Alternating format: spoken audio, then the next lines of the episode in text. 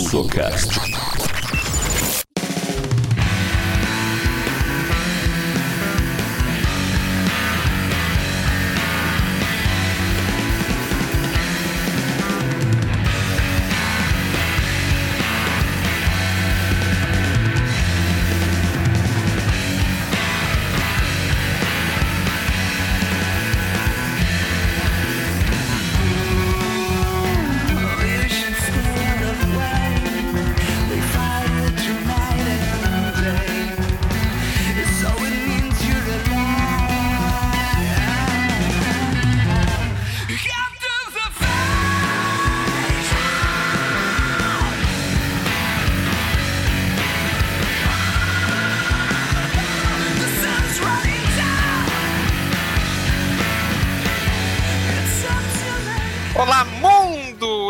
Sou o Perilenk e, afinal de contas, quem é Satoshi Nakamoto?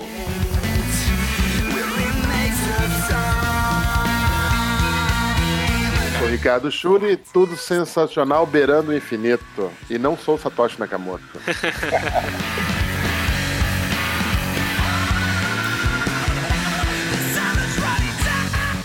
pessoal, meu nome é Mário Silveira eh, e eu comprei mil bitcoins em 2013. E... Só que não. Só que não, é exatamente. É a história de uma vida, né?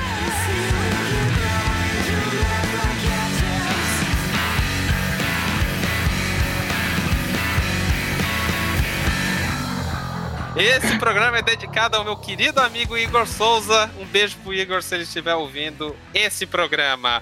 Mas é isso aí, Mário. Vamos falar de bitcoins, criptomoedas, blockchain, o que, que é esse mundo todo. O pessoal fala, o pessoal fala bem, o pessoal fala mal. É uma bolha, não é uma bolha. Isso tudo e muito mais você vai ouvir depois dos recados paroquiais dos nossos patrocinadores.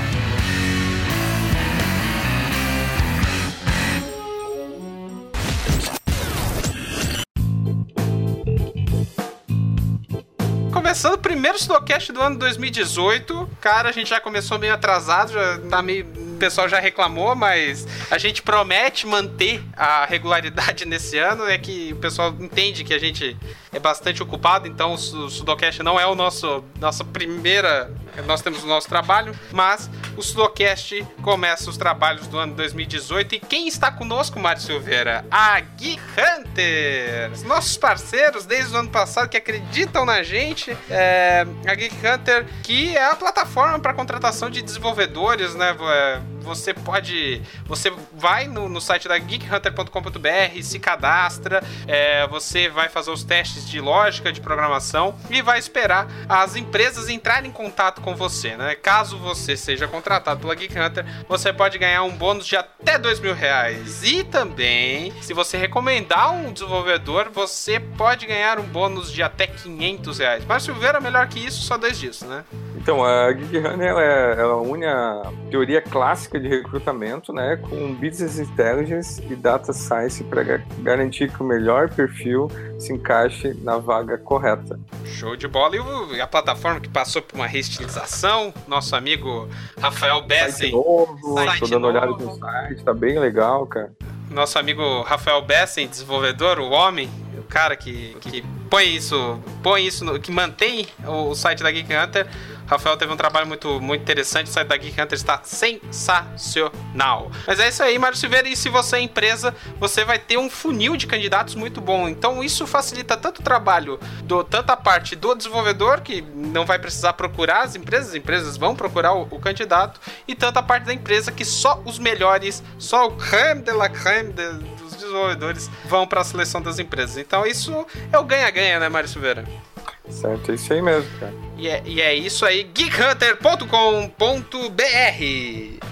Continuando aí, Mário, os recados paroquiais. Tem três recados rápidos antes de a gente começar esse programa de blockchain que tá sensacional. Primeiro recado, TDC Florianópolis 2018. TDC Florianópolis que vai acontecer é, em Florianópolis, obviamente, no, no Centro-Sul dos dias 18 a 21 de abril. E o Call for Papers, você pessoa que está me ouvindo, você pode mandar talks para o TDC através do Call for Papers, submete sua palestra lá, tem trilhas, tem trilha de tudo que é coisa, tem cloud computing, tem big data, tem UX, tem internet das coisas, tem containers, que é a trilha que, que eu vou coordenar junto com, com os meus amigos Somatório e o Gomex, que participou do Sudocast já. Tem Node.js, JavaScript, Python, Ruby, Go, Java, .NET, Agile, então Agile, né, melhor dizendo. Então tem trilhas de vários assuntos, você pode submeter a sua palestra. O link para o Call for Papers está na descrição deste post no site do Sudocast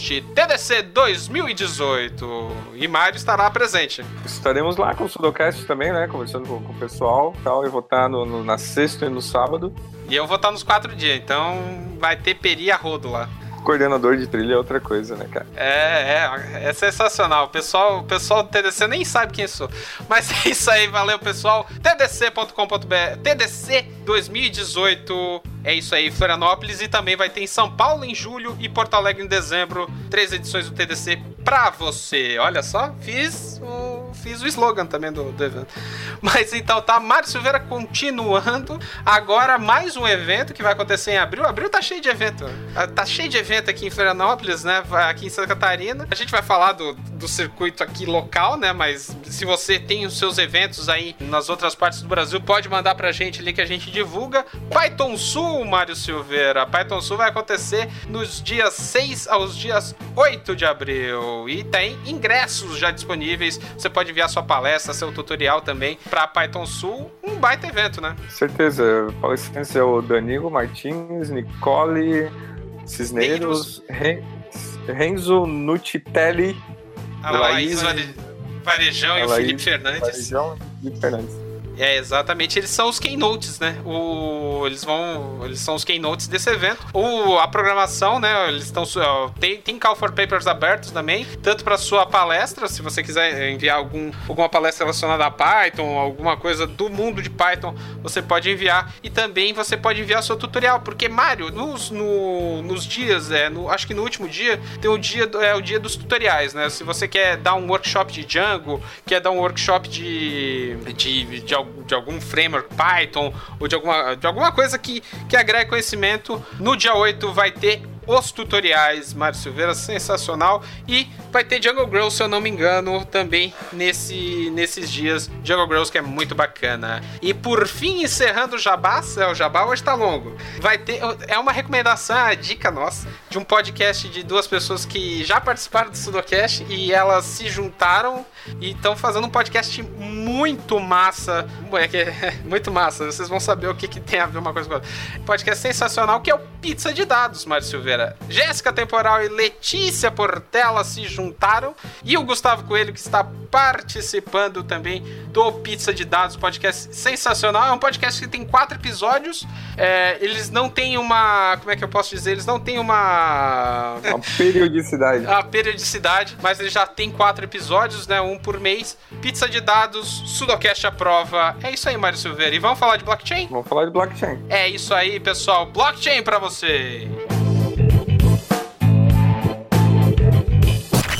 Sudocast.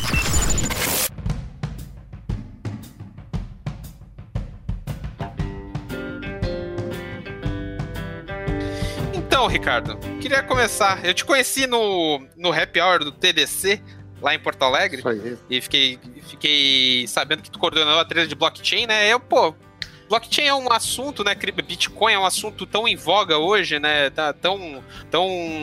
Todo mundo fala bem, fala mal, então é um assunto bem interessante. E aí eu queria saber de ti, cara, o que, que é, que, que é Bitcoin, o que, que é blockchain, o que, que é criptomoeda? Pô, cara, se puder explicar pra gente, porque eu e o Mário, a gente é dois leigos, né, no assunto. Eu queria saber o que, que, que, é esse mundo, cara, se puder dar um, um, histórico disso tudo. São duas perguntas muito fáceis de responder, né? O que é blockchain, o que é Bitcoin, tudo junto numa vez. O, o blockchain, ele é a rede por onde transcorre o Bitcoin, não só o Bitcoin, como todas as outras criptomoedas, né? O Bitcoin foi a primeira, primeiro blockchain, é o blockchain mais antigo, ele tem, ele tem algumas limitações técnicas justamente por conta da comunidade que é muito purista, E a evolução dela, alguns hoje dizem que a mais evoluída é, tecnologicamente é o, o Ethereum, que foi criado justamente por um, rapaz que trabalhou na fundação Ethereum, que é o Vitalik Buterin. Mas blockchain, na realidade, ele é uma evolução de 40 anos de, de tecnologia, né? O melhor dos mundos entre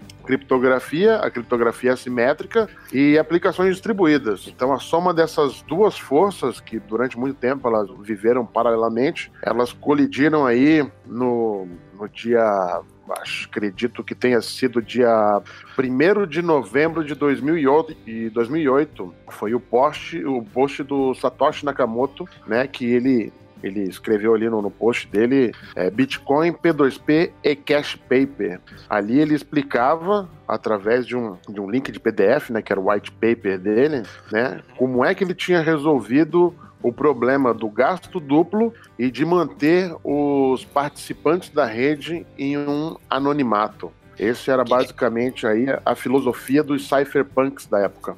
Exatamente. Um negócio meio Blade Runner, né? Totalmente, totalmente. Mas libertário, né? O, é, o que eles queriam de fato era descentralizar, tirar o poder de de um, único, um único local, de um banco, de um governo. Eles queriam que a comunidade por inteiro conseguisse é, validar uma transação, conseguisse ter a confiança através de pessoas que não se conheciam.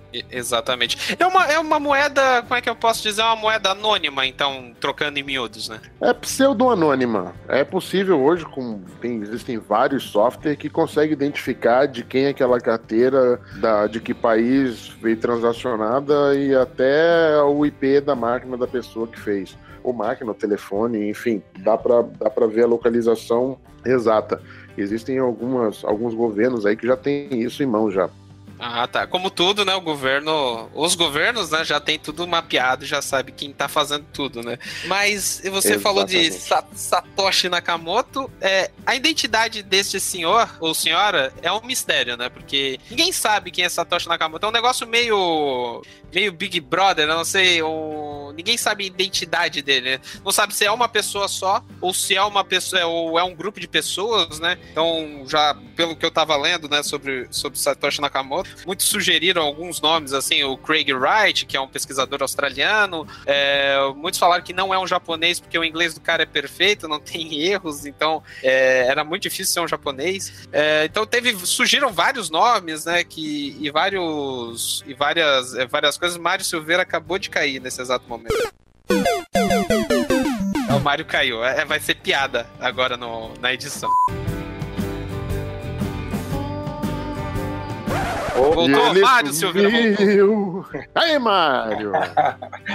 Cara, que bosta, travou tudo aqui, reiniciei tudo, mas agora vamos.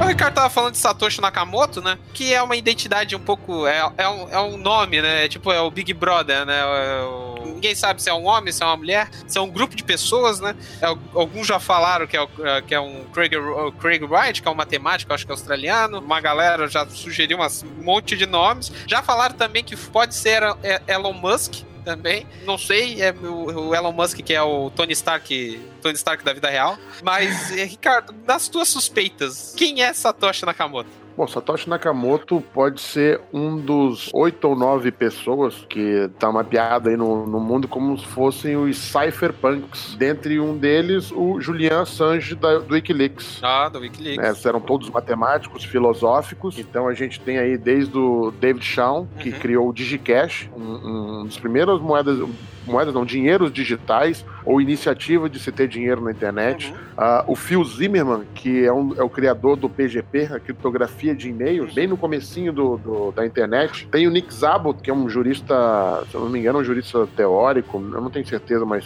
é o, o criador do BitGold e é o, o criador do, do smart contract, uhum. ou pelo menos no modelo teórico. O mais cotado para ser é o Hal Finney, e talvez o Tim May, que é o, o cara que fazia o Cypherpunk Mail List. Ah, então, com certeza, um desses caras aí, ele são os mais cotados, ou todos eles, na verdade, são os mais cotados para ser o Satoshi Nakamoto. Satoshi Nakamoto, que é essa identidade secreta ali que o pessoal tenta, desenvolve teorias, né, sobre quem ele é. Mas o, o Bitcoin, é, ele surgiu ali, como o Ricardo tá falando, 2008, né? 2009, ele foi crescendo, né? Então, e o Bitcoin, ele teve, eu acho que o pessoal começou a conhecer ele através do advento da Deep Web, né? Que, o, que é a, a internet o mais obscura. da Deep Web.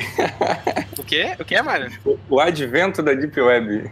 O, o, advento da Deep Web, né? Quando a Deep Web se, se, se, se popularizou, né? É, Deep Web dá um outro programa, né? Mas é, falando aqui rapidamente, um lugar que você pode ver de tudo, né? Bizarrices, é, você pode encomendar assassinato, né? Você tem um monte de coisa. No, God! E, a, e a, o Bitcoin, ele era a moeda da Deep Web, né, Ricardo? Então, acho que talvez ali que foi o, o, a popularização do Bitcoin ou eu tô falando, eu tô viajando muito, assim? Ah, existiu um site, que não tenho certeza se é na Deep Web, acho que não era, não era na Deep Web, talvez os, os participantes, antes do Silk Road, poderiam trafegar ali pela Deep Web, mas não sei quanto de é essa web, não. De fato, o Silk Road era um site que se propunha a vender qualquer coisa pela internet utilizando a moeda como Bitcoin. A Sim. ética e a moral dos participantes levaram para drogas, armas e algumas coisas assim.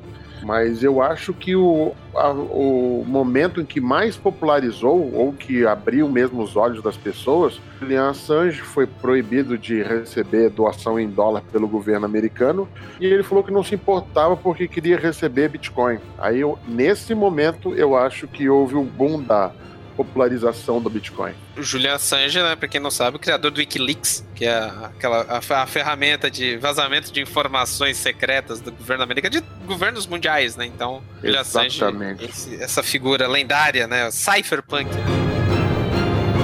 Sudocast.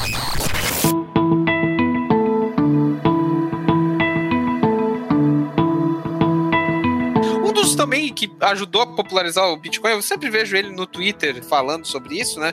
É o John McAfee, né? Que é um ser humano totalmente desmiolado, né? É um cara completamente maluco. Fica a dica do documentário do John McAfee lá, que é, uma, é, é, é algo surreal a vida dele, né? John McAfee é um dos caras que, que tá sempre dando dicas, né, Ricardo? Ele é, ele é bem ativo no mercado, né? Sim, sim. Quem, quem... Normalmente, essas pessoas que estão envolvidas com cripto, todos os, os criadores de, de cripto envolvidos em investimento, o meio de comunicação, sem dúvida nenhuma, é o, o Twitter.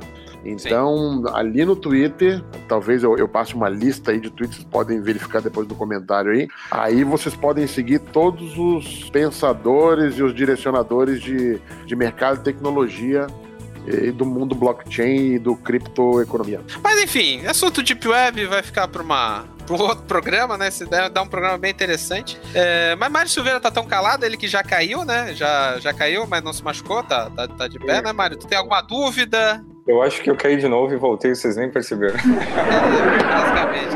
Mas tem alguma dúvida, algum comentário? Então, eu lembro que ali em 2013, 2014, quando eu conheci o Bitcoin, tinha um café chamado Café Cult, que o Geraldo lá, o nosso amigo, ele, ele tocava esse, esse café. Eles foram os primeiros comércios aqui de Floripa que aceitava Bitcoins, cara. Foi bem legal. Eles até saíram na, na revista de, de, economia e foi um dos, do, dos motivos ali de eu me interessar e, e, quase comprar o Bitcoin, mas eh, na, na verdade eu acabei não, não comprando. E hoje tu tá chorando de... lágrimas de sangue. Então, cara, eu tava vendo ali, tem um cara em, em, março de 2010, ele tentou vender 10 mil coins por 50 dólares e não conseguiu. Tipo, era muito barato. Eu acho que em 2013 era 70 reais, uma coisa assim, era muito barato, é, assim, cara. Era muito barato. E hoje na cotação que a gente tava vendo, é, tá 36 mil... 1.700. É, 36, é, hoje tá é, agora 900, né? Agora, né? Nesse exato momento né, que a gente tá gravando, né? Pode ser que no dia da, do, do lançamento desse programa tenha aumentado muito ou diminuído muito. É, por que que essa flutuação tão grande, assim? Uma hora dá um dispara tão alto, vai tão alto para 36, 40, 50, sei lá, e tem horas que baixa muito o valor, assim, fica 15, 16, assim. Como é que por que que essa, essa, o mercado é tão instável, mercado, esse mercado de cotação de Bitcoin? Pô, Peri, essa é a pergunta de um milhão de dólares, né? Isso daí não, não tem muito como te responder. Eu posso te dar, assim, algumas nuances da minha doce ignorância em relação a isso, né? Ah, por exemplo, ah, eu vou já vou dar um spoiler aqui da sua, da sua pergunta em relação a, a, a guerras no mundo. Aí eu vou, assim, ó, a gente vai voltar ali no, no, na Segunda Guerra Mundial, quando começou os conflitos de guerras mundiais, pessoas pegavam o que tinham de valor, colocavam no bolso e saíam correndo, né? Saíam mudando de país. E não é diferente uma, uma guerra na Coreia, né? Quando ele começa com o, o como é que é o ditador começa a jogar foguete lá por cima do, do, do, Japão, quem tem um dinheirinho já bota em Bitcoin, bota o celular no bolso e sai correndo. Sim. Então essa transferência de valores, de ativos para a rede né, essa busca naquele momento do conflito começa a virar uma busca uma, uma pessoa atrás da outra. Isso faz o preço aumentar, né? Mas Sim. foi em Chicago, colocaram no mercado futuro há muito pouco tempo atrás, e só que começou a mexer com gente grande agora, né? Não que não tivesse gente grande, mas agora as baleias agora são baleias maiores do mercado financeiro. E como há muito pouco tempo atrás, em meados de janeiro, dia 15, não faz nem 10 dias direito, saiu a comissão deles anual, eu tenho certeza que eles estão manipulando o mercado através de dump para comprar na mais baixa e pegar o melhor rendimento do ano, o melhor rendimento da história. É, então, é nada mais, nada menos que uma recriação de, daquele filme Wall Street, né? Poder e cobiça, né? É, nada mais que fazem, esse, esse fazem no mercado de ação. Esse, esse aumento do, do, do, valor do Bitcoin, ele, ele faz aumentar também a recompensa dos mineradores. Né? Tu tens mais é, computadores na rede, né? e com isso computadores mais, mais potentes computacionalmente e me parece que, que aumenta a recompensa também, né?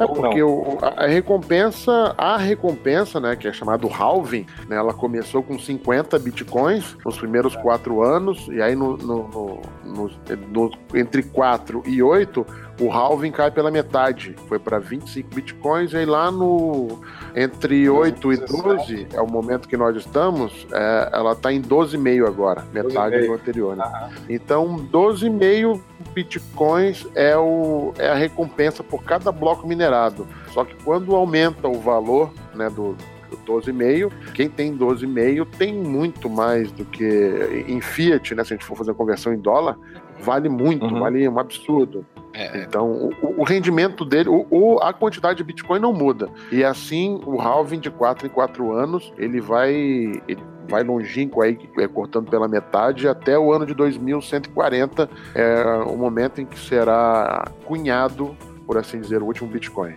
O Fiat, é, tu falou, é moeda fiduciária, né? Isso, moeda fiduciária fiduciária, isso mesmo. É, é, não confunda com carros Fiat, né? Que é aquela conversão que o Jornal Nacional sempre faz do prêmio da Mega Sena. Ah, o prêmio da Mega Sena, se você conseguir, vai ganhar 50 milhões, dá pra comprar 33 mil Fiat Uno. Não, Fiat é moeda fiduciária. eu, eu, eu Fala, percebo, Mário. Percebo assim que as pessoas elas estão usando mais como poupança do que a, a própria transação mesmo, né, cara? De fazer ah, compras e tal. O pessoal que está usando mais. E pelo fato também de, de, de, muitas pessoas não terem acesso ao sistema bancário tradicional, né? Eles acabam usando o Bitcoin como forma de poupança. Em situações extremas, como tu falou, de guerra, de tipo de coisa. E o, e o brasileiro, com toda essa crise aí, esse medo de. essa incerteza de, de presidência, acaba, acaba entrando nessa também, né? Exatamente. Não, sem dúvida nenhuma. O, a população brasileira, 56%, segundo aí dados do IBGE, ela não é bancarizada. No mundo são 74%. Então existe uma fatia gigantesca que não tem crédito no banco. Uh, quem tem acesso ao conhecimento, quem tem acesso à internet, né, está transferindo esse, o, o seu dinheiro, o seu para esse tipo de ativo. Eu acredito que a, não, não sei se dá para chamar de poupança, uhum. de ouro digital. Né? Cada tem vez um... que você, você, as pessoas vêm entrando em massa, isso tem acontecido no último ano de uma forma muito voraz, a gente pode ver aí pelo aumento do, do Know Your Customer da, das exchanges, da operação das exchanges, o volume tem entrado absurdamente. E isso a gente deve ao fato também do Brasil ter uma política com uma ética muito baixa, moral muito baixa dos políticos. Então ninguém, ninguém investe no próprio, na própria economia, no próprio mercado, não, não investe no Brasil. Eles estão apenas tirando do banco e levando para o Bitcoin. É o que Entendi. é o que naturalmente o planeta todo vai fazer daqui a algum tempo. É melhor do que é. botar no colchão, né? Porque o colchão pode pegar fogo, né? Uma... Much better. Tem uma estatística que diz que mais da metade de todos os bitcoins nunca foram gastos. Olha só, como a galera ela compra, coloca ali e fica paradinho e não, não, não gasta. Se eu não me engano, 74% da rede comprou uma vez e está parado. Eu comprei tá? lá, fiz um, fiz um teste lá com 50 reais, eu nem toquei, nem quero ver quanto. Eu devo ter ganhado um dinheiro, alguma coisa assim. Mas eu queria perguntar, já que a gente está invertendo um pouco a ordem do roteiro, a gente está falando de investimentos, se é segundo investir, né? A gente estava falando de como criptografar moedas, né? Então, o, o investimento do, do, Bitcoin é essa, essa montanha russa, né? Você não sabe, você é, é, é, é, quase como, eu acho que eu faço, eu traço muito o paralelo de, de mercado de ações, né? Porque você pode, sei lá, teve pessoas que investiram muito dinheiro na Petrobras, aí, pô, a Petrobras deu lucro, deu lucro, deu lucro, chegou um ponto que deu um, deu um crack na Petrobras e o pessoal perdeu dinheiro e foi, e foi baixando o preço da ação. É basicamente, as, eu, eu, eu traço esse paralelo entre bitcoins e ações, por exemplo, né? Mas quem quiser criptografar, quem quiser minerar é, é moeda, é moeda virtual, como é que tem que fazer, Ricardo? Qual é o primeiro passo? Assim? Você precisa montar um cluster? Você precisa ir para o Paraguai? Como é que é o, o, o assim, o, pelo menos o início do caminho das pedras? É minerar moeda qualquer moeda está mais fácil do que minerar Bitcoin ou minerar Ether, que também são moedas é, são criptomoedas. Ah, inicialmente, lá em 2009, 2008, 2009, você poderia minerar Bitcoin com o seu computador caseiro.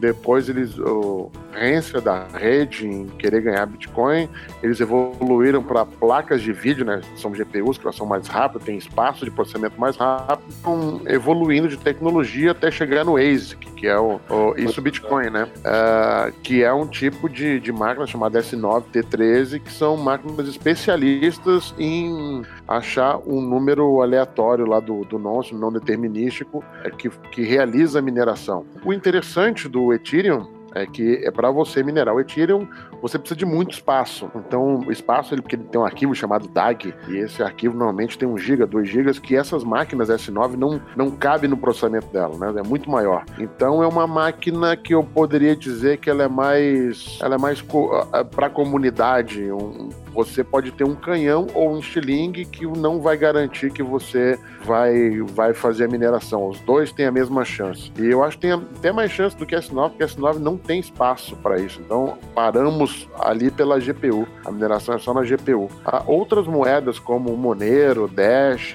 né, elas têm, cada uma tem, umas, tem máquinas específicas, usam algoritmos bem específicos, é, mas elas utilizam Proof of Work. Então, ainda é pelo poder da da força e você tem que ter placas de, de, de, vídeo, né? E lembrando que todas elas, todas essas, essas opções, elas gastam bastante energia. Então, se, se a sua energia do, do seu estado, da sua cidade for, for mais cara do que a recompensa, às vezes não, não, não compensa essa mineração.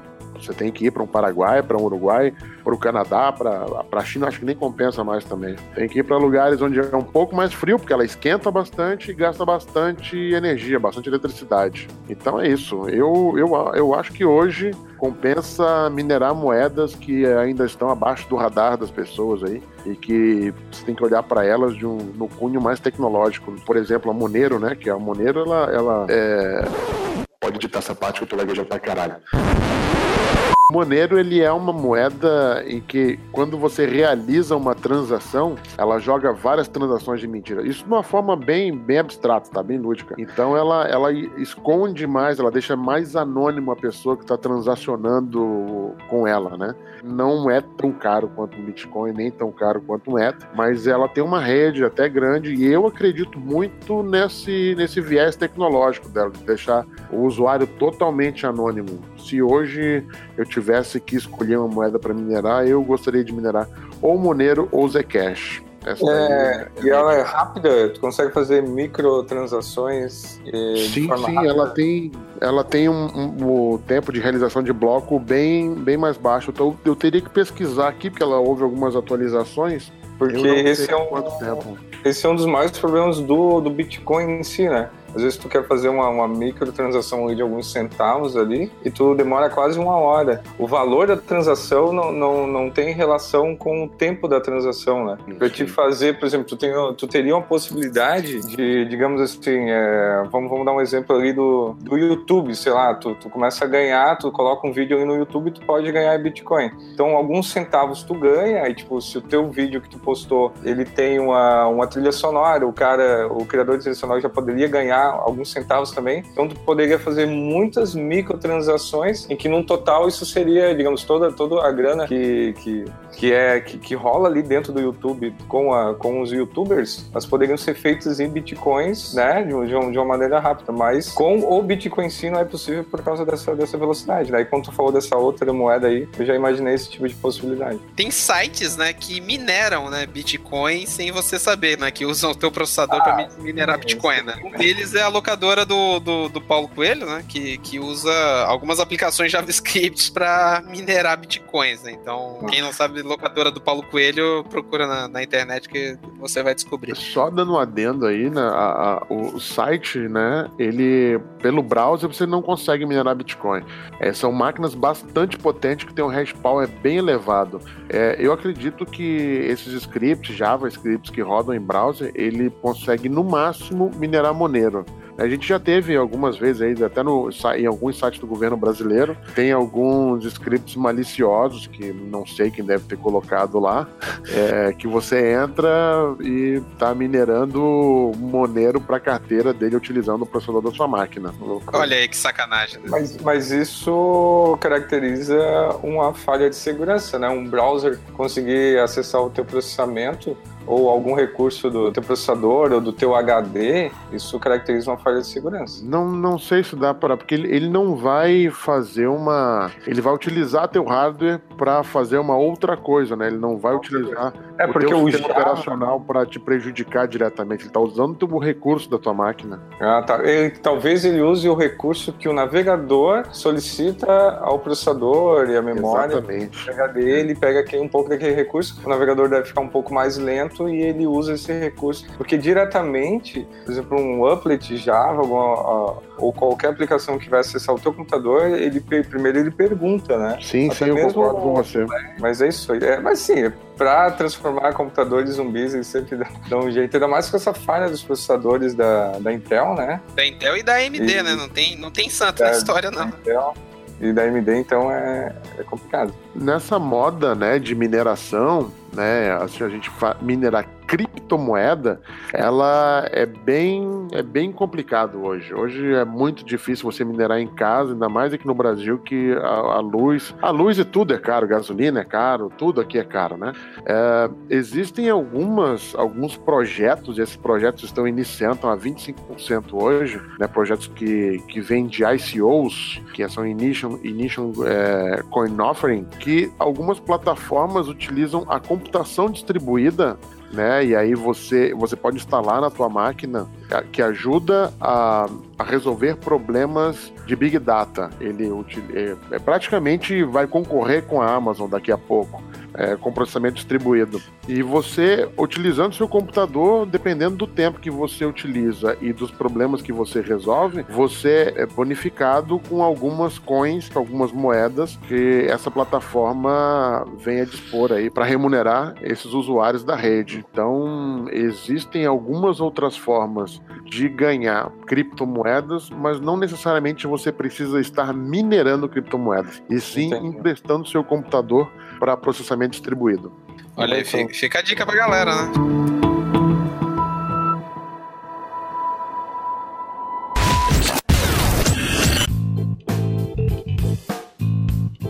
Mas é. é você falou em. Ricardo falou de Ethereum, Monero, Bitcoin. Isso são tipos de moedas, né? Tem o IOTA, né? É, inclusive, foi uma moeda que eu fiquei sabendo através do, do Lucas Fernandes, né? Um abraço pro Lucas, ele que, que participou do último Slowcast sobre, sobre, sobre JavaScript, ele que é um entusiasta do Bitcoin, né? É ele que falou muito do IOTA, não? E o IOTA tem essas moedas que surgem, são grandes modas e ninguém sabe se funciona ou não, né? São quantos hoje, quantos tipos de moeda hoje virtual que existe ali? Já perdeu-se a conta de tudo? Ah, eu acredito que sim. Eu parei de ver quando tava 1.800. Eu acredito que hoje tenha mais de duas mil moedas. É muito simples Nossa. criar uma moeda, muito simples mesmo. Ah, fica a dica pra gente não perder dinheiro, compra todas elas.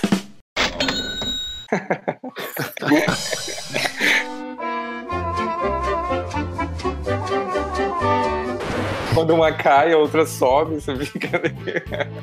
Você, você é. pode ficar um bom tempo olhando o mercado, né? Que é, pô, quando uma moeda cai, a outra sobe, então tem todo. Ah. Hoje a moeda mais forte, mais cara é o Bitcoin, né? Sem dúvida nenhuma. Eu, Esse é o ouro digital. Eu acho, acho, que o mais sofisticado ali em termos de, de, tecnologia é a Ethereum, né? Ethereum, né? Eles usam máquinas virtuais, né? E eles usam essa rede para até mesmo redes sociais, para cassinos, é, para a própria moeda, né? Para criptomoeda A IBM, Microsoft já, já usam essa plataforma e tem uma, tem uma aliança entre Intel, Santander, Mastercard e Cisco para usar essa plataforma. Eu posso chamar de plataforma, né? Na verdade, é uma, é uma rede. Ethereum pra, é usar essa rede. Sim, e porque as possibilidades que a, que a Ethereum, a Ethereum nos dá, até mesmo de fazer contratos inteligentes, contratos virtuais, onde existe a criptografia pública e privada, né? Tem todas aquela, aquelas regras de nós e, e, e, toda, toda essa história, mas que ele até ele executa algumas cláusulas do contrato automaticamente. Ó, esse sócio é para ganhar tanto se, se a empresa lucrar tanto. Ele já, ele já vai executando essa, essas operações de valores já automaticamente. E aí os bancos, toda essa galera já ficou de olho nisso, né? Porque por trás dessa história de criptomoeda, tudo tem, um, tem uma coisa muito séria. É que tu tirar o poder dos bancos de controlar isso e de repente tu tens ali um, um algoritmo, tu tens o força computacional se auto-verifica e fica verificando a autoridade sem a, a, a digamos assim, a, a a, mão humana, né? Sem, sem, sem nenhuma, nenhuma centralização governamental, né? Então é muito mais interessante para os bancos ter uh, o blockchain do que eu acho que as moedas em si são meio que vilãs assim da, do, dos bancos. Os bancos provavelmente eles querem pegar essa tecnologia e criar a própria moeda deles. Aí Não que sei, vem a minha pergunta. Aí que vem a minha pergunta, Ricardo. É, depois desse discurso bonito de Mário Silveira, né? É aí que vem a minha pergunta. Isso vai ser a regularização da criptomoeda, é, da, do Bitcoin, é isso, do, do blockchain? Se, aí vem a minha segunda pergunta não foge da filosofia inicial para que foi criada a moeda? Que é uma coisa libertária, cyberpunk. É, exatamente. O, o, que o Silveira falou foi um, assim, um início muito bonito, muito floreado, achei maravilhoso. Até, até vou, vou pegar uma cópia disso aí e botar no meu discurso agora. É, palmas, palmas, palmas. Johnny, é, bota palmas. Palmas, palmas, palmas. Edição palmas. Ah, o grande ponto aí, né, que é o chamado smart contracts, que é, uma, é um componente do, da, da rede Ethereum, pelo menos começou com eles ali, que isso já foi pensado no Nick Szabo lá atrás, há 30 anos atrás. É que eram duas pessoas que não anônimas na rede, elas não se conheciam, mas elas podiam as duas executar o mesmo pedaço de código e que tivesse as cláusulas claras para os dois lados e, e a partir do momento que ela fosse executada e, e, e, com clareza até o final, uma delas teria que fazer um pagamento, uma transferência de lado para o outro. Isso se caracteriza muito. Você pode pegar o seu carro, transformar ele em token. Lógico que a gente tem que ter um lastro jurídico em cima disso, que daqui a pouco isso pode acontecer. E você pode deixar seu, seu carro, sua casa, dentro do smart contract e a pessoa que quiser comprar vai até esse contrato e assina. Né? Hoje a gente já tem aí um projetos né, chamado Arcade City, que você pode buscar um carro no motorista através de, um, de, um, de uma blockchain, uma plataforma que tem uma blockchain por trás dela. Você, como funciona o Uber, só que de uma forma muito mais descentralizada, é impossível um governo falar que é proibido, porque vai ter que derrubar a internet do planeta, né? Onde essas duas pessoas, tanto motorista quanto passageiro, elas vão executar um contrato, né? Em que os dois vão do ponto A ao ponto B, chegando lá e é, realizando todos os requisitos, o B vai pagar o A. acaba realizando uma transação entre elas. E, e já existe smart contracts de, de, de, aluguel de casa, como existe na plataforma Airbnb. Só que ambos, Uber e Airbnb, eles tomam 20%, 20% a 25% do dono do carro, do dono da casa. Né? Com plataformas é, igual a Ethereum, que tem esses smart contracts, esses, esses, esses, essas iniciativas, é, elas assinam num, num FII muito mais baixo, né? Num, num, elas, elas recorrem a 1%, 2% do valor de transação. Então ela é muito mais libertária, o teu dinheiro vai ter muito mais valor dentro de um contrato em que não tem ninguém que precise ficar lá é, dando ok para que as coisas sejam executadas. Né? Esses smart contracts, eles têm aí uma, é, um, é uma sigla né, do DAO, Decentralized uh, Autonomous Organization, né? é uma empresa autônoma descentralizada. Ela funciona por si só o tempo todo, durante o tempo que a rede estiver ativa. Isso é o tempo todo. Isso abre muitas possibilidades, né, cara? Meu é, Deus. É, os bancos... É, é liberdade que... total. Eu acredito que da mesma forma, quando chegou a internet, né? Quando veio a internet, aí a gente começou, a gente, eu, né? Acho que vocês dois nem tinham nascido ainda. Começou a se mandar e-mail para as pessoas. A primeira coisa que se falou foi assim, ó, vai fechar os correios, né? Não vai ter mais, não vai ter mais para quem mandar carta. Na verdade, o correio só aumentou. Agora é compra e venda, caixa para um lado, caixa para o outro. É, é... A única coisa que não permitia era fazer é, transacionamento totalmente pela internet, libertário e longe de um banco banco. Então, tudo a gente dependia de um banco. E olha... O, esses smart contracts, essas moedas virtuais, o que, elas, o que elas nos trazem é essa liberdade de ter a nossa própria conta bancária aonde a gente bem quiser. O que eu acredito que os bancos serão no futuro vão permear somente o trabalho de crédito. Eles vão emprestar criptomoeda para as pessoas no futuro. Eu acho que é isso que o banco vai, vai, vai existir para isso. Olha só, fica, fica o desafio. Você que está ouvindo esse programa em 2107, por favor, nos mande e-mail, porque os nossos eu... cérebros estarão em alguma cloud na. na... Eu acho que a maior revolução é, das criptomoedas vai ser na, na forma de remunerar uh, qualquer tipo de trabalho. Por exemplo, tu pode pegar uma empresa de tecnologia e tu pode remunerar o trabalho de, de cada programador uh, em bitcoins através de, de, de demanda de uso do, do software que ele criou uh, por cada usuário, entendeu? Então, quanto maior, maior a contribuição do, do, do, do, programador naquele software e mais pessoas utilizarem, mais ele vai ganhar. Isso sem nenhuma intervenção nem do, do dono da empresa. Eu acho que uh, essa, essa ideia de de existir empresas com nomes e esse tipo de coisa pode, pode até mesmo não, não, não existir mais também. Vai ser isso, isso já existe hoje, isso já é, já é realidade hoje. Já é realidade, ah, nossa. Já é realidade hoje. Eu trabalho num, num, um dos meus trabalhos é num grupo chamado 1%.io. Né? A gente cria ICOs para várias empresas e como o nome já diz, a gente lucra 1% de cada investimento que essas empresas ganham. A gente constrói os tokens, constrói todos os contratos, os sales, pré-sales, e a gente lucra 1%. No momento que eu estou conversando contigo, certamente deve estar rodando algum ICO pelo mundo que está me pagando 1% na minha carteira. Né? Isso é um pedaço de código que ninguém pode mudar, que está deployado aí na, na, na rede. Acredita-se também que a maioria das empresas no futuro elas vão ter somente uma chave pública e que 90% das, das, dos empregos do futuro, nem tem nome ainda. No futuro que eu digo daqui 10, 15 anos. Muito bacana, muito bacana. Cada, cada transação que rola, o Ricardo troca o apartamento dele.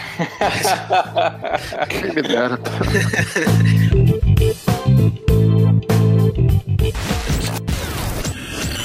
Sudocast. E regularizar o Bitcoin é matar é matar, é matar a ideia, o pensamento, a filosofia de tudo? Eu acredito que regularizar o Bitcoin ele não, não tem escapatória. Esse negócio veio para atropelar. Se o governo disser que não, vai rolar igual. Né? Uhum. Os únicos dois governos do mundo que diz que é proibido é Bolívia e Equador. E lá Nossa. Rola igual Bitcoin. As pessoas talvez Sim. não. Seja, exista um mercado negro, talvez, mas é, opera da mesma forma. Uh, o Japão disse que ok, e não precisa nem pagar imposto lá, porque ele já sabe que não vai recolher o imposto. Né? Se eu não me engano, a Austrália também abriu, abriu mercado para Bitcoin. Isso não tem volta. Né? O que, o, o que eu acredito que um governo sério, inteligente, ele vai fazer, ele vai ter que adotar isso de alguma forma e tentar tributar da forma mais leve possível, talvez até sobreviver, porque parar palavra, é impossível. A palavra regulamentar significa cobrar imposto. Né? Na verdade, não Exato. existe uma, uma regulamentação, porque a a rede ela, ela funciona sozinha, não precisa, não precisa do governo, não precisa de ninguém. Aí se regulamentar e cobrar imposto. Exatamente. E... é porque o governo precisa sobreviver, né? Também. Então tem esse, esse ponto. Não, mas com a, com a quantidade de, de, de tipos de moeda, isso é quase impossível, cara. Ah, sim. A, é, a, não ser que aquela o, moeda que a gente paga o cafezinho, talvez ela ainda não, ainda não exista ainda. Talvez daqui a pouco ela chegue até a gente. Né? A gente está é, tá evoluindo algumas tecnologias para que transações pequenas elas sejam consideradas é, viável para isso. Né? Talvez seja em cima dessa, dessa tecnologia, dessas transações que o governo tem que olhar. Porque assim, Bitcoin é mais moroso, é mais lento, não vai ser o Bitcoin que vai comprar o cafezinho que vai pagar o supermercado. Mas de toda forma, o governo ele pode aceitar ou não ela vai ser executada de todo jeito. Agora, se não se preparar, é possível que no momento seguinte nem haja mais governo, nem haja mais essas fronteiras. Meu Deus. Que tudo seja unificado através de um comércio comum, que não tem mais banco, não tem mais nada. Muito. É, esse, é o, esse é o futuro, basicamente. Uma, uma, curiosidade que eu acabei de lembrar aqui: aqueles gêmeos do Facebook, os criadores do Facebook lá, e eles ainda são os dois que têm mais bitcoins no, no mundo hoje? Eu até ouvi uma piada semana passada a respeito, eu não, eu não tenho muito entendimento, não, mas como caiu um pouco o valor do Bitcoin em relação a dezembro, eu acho que eles deixaram de ser bilionário para ser milionário. Mas eu acho que não tá fazendo muita diferença para eles, não. É, tem dinheiro. É, os irmãos Winklevoss, né? Os gêmeos né, do é Facebook. É isso. É isso aí. O, mas o, é, tem também a história, né? É, a gente tá chegando quase no final, né? Então, mas tem a história da pizza, né? Que um programador polonês, não sei, o cara comprou uma pizza em 2010 por 10 mil bitcoins. Hoje essa pizza vale o quê? Vale 20 milhões, um negócio assim. É, foi a pizza mais cara do, é, do mundo, né? Toda a história, né? Tem essa, essa lenda barra, barra verdade, né? Que o cara comprou uma pizza por Bitcoin e hoje essa pizza vale milhões e milhões de dólares. Né? Foi o primeiro, a primeira instância de valor do quanto vale um Bitcoin, foi um, talvez um, um, um fio de cebola dessa pizza, valendo, foram 10 mil Bitcoins, se não me engano, foi o inglês que comprou, de um rapaz de, se eu não me engano, ele era de Austin, lá no Texas. Uhum. O cara comprou uma pizza, né? Essa é a pizza mais cara da, da história, né? É, uma, duas pizzas, nem me lembro. Eu sei que é, achei muito pizzas, engraçado é. na época. É, também tem história, acho que eu, eu, eu tava lendo, acho que um, um, pesquisador sueco, ele tava fazendo o, o, trabalho de conclusão de curso dele, né, sobre Bitcoin, quando o Bitcoin tava surgindo.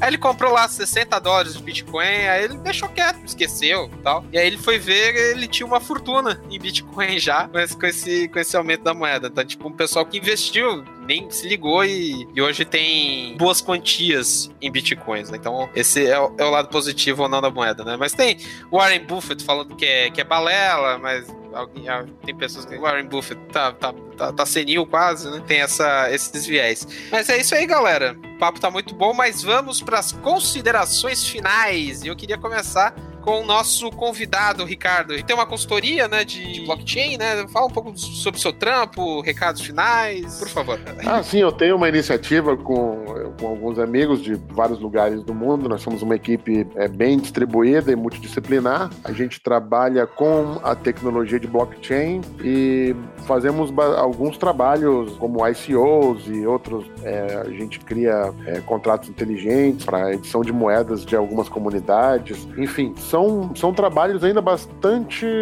longínquos ainda do, do, do, dos olhos de 90% do mundo, né? Apenas 5% do mundo tem conhecimento um pouco mais aprofundado do que acontece dentro do, do mundo cripto, tem, tem, tem olhos para esse mundo ainda. As pessoas ainda estão muito distantes, né? Mas eu creio que no futuro muito próximo, e a gente já está vendo alguns cases, né? De tracking de logística, uh, tracking de produtos uh, com blockchain. Uma das minhas, das minhas atividades também é dar treinamento para desenvolvedores de blockchain Ethereum, para desenvolvimento de redes e também eu construo comunidades aí ao redor do mundo, é, todos linkados a blockchain e afins. Muito bacana. E qual é a linguagem que vocês usam? É Go, Python? É Solidity, é uma linguagem própria basicamente feita para blockchains e que, tá, que tem bastante adesão aí de várias, várias outras blockchains, várias flavors de blockchain. Ah, Inclusive, bacana. existe uma, uma solução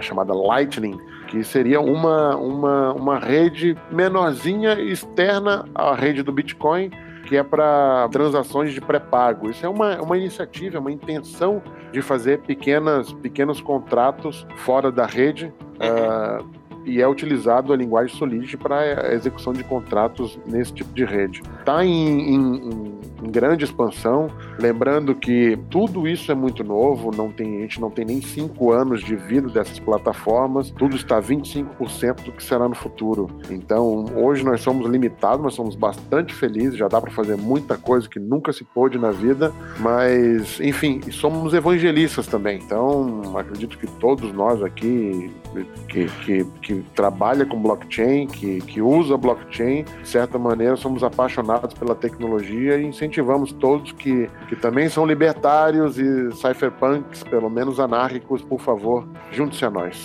Legal. Join us, mas é isso aí. Mário Silveira, você que participou, o pessoal reclama que você está muito quieto nos últimos programas, aí esse programa você participou eu gostei. Gostei ah, da sim, tua participação. Cara, eu, é, um, pá, é um assunto bem legal, né, cara? Eu, eu sou um, um eu poderia estar milionário agora, cara, em 2013 2013, eu ia comprar, tipo, eu ia gastar uns 10 mil reais em bitcoins e acabei não, não comprando. Assim, hoje estaria é, muito. Isso ficou é, na minha cabeça durante anos, cara, e e hoje eu tô tentando investir de novo. É isso aí. Mas tem algum recado final, Mário? Cara, o recado é. Pode, pode, pode comprar o quanto de bitcoins vocês quiserem, porque eles não vão conseguir prender a internet inteira. Criminalizar e prender a internet inteira, é impossível. Compre à vontade. É, é, isso aí. Depois, se você perder dinheiro, bate na porta do Mário, tá?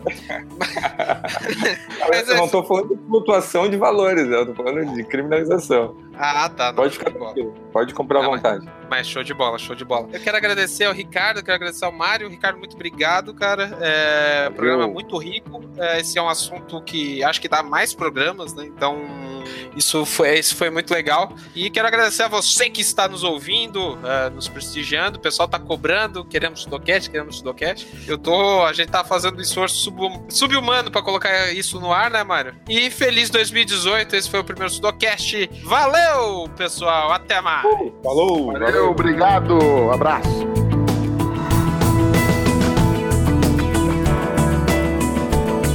a minha pergunta final é: tu não tem nada a ver com, com o Shuri microfone, né, Ricardo? Não, mais, mais ou menos. Tem uma leve semelhança, mas não tem nada a ver, não. Ah, porque a gente já ia pedir alguns emprestados. Mas então tá. Quero Pode editar essa parte também, essa parte não tem nada a ver. Também. Cara, pior piada é. do podcast.